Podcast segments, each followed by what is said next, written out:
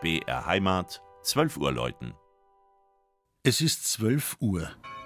Das Mittagsläuten kommt heute von der katholischen Pfarrkirche St. Peter und Paul in Höhenmoos nahe Rosenheim.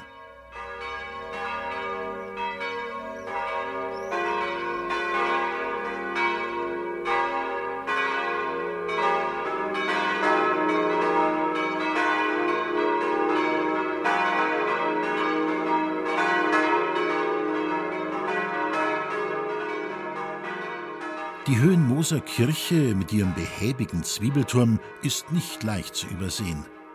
Von allen Himmelsrichtungen her krönt sie den Anblick eines beschaulichen kleinen Dorfes, das schon 788 in einem Verzeichnis aller Güter und Besitzungen des Erzbistums Salzburg auftaucht.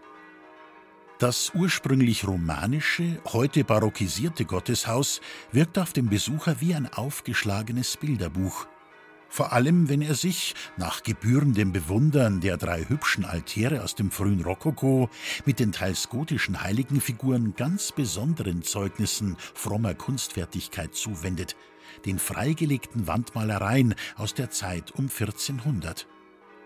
Eine befindet sich an der Nordwand des Altarraumes und zeigt Christus in der Mandorla mit zwei posaunenblasenden Engeln, darunter die Apostel und in der untersten Darstellungsebene die Scheidung der guten von den bösen Seelen. Die einen marschieren in den Höllenrachen, den anderen sperrt der Höhenmoser Kirchenpatron St. Petrus die goldene Himmelstür auf. Gotische Bildreste sind, auf Anfrage, auch an einer früher einsehbaren Stelle der Südwand zu sehen. Zu erkennen sind die Apostelfürsten Petrus und Paulus und im Zentrum Christophorus. Nach mittelalterlichem Glauben soll der Anblick dieses Heiligen an dem nämlichen Tage vor plötzlichem Tod und Unheil bewahren. Notabene. Aufmerksamkeit verdient auch der lebhafte Rokoko-Kreuzweg mit der Künstlersignatur auf der 13. Station. Gemahlen worden anno 1748 von Josef Anthony Höttinger, Maler in Rosenheim. Höttinger war Tiroler und neben seinem künstlerischen Wirken in Rosenheim auch Bürgermeister. Im massiven Kirchenturm hängen fünf Glocken. Sie wurden nach dem Zweiten Weltkrieg in zwei westfälischen Werkstätten im Salve Regina Motiv gegossen.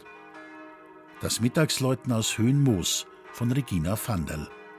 Gelesen hat Christian Jungwirth.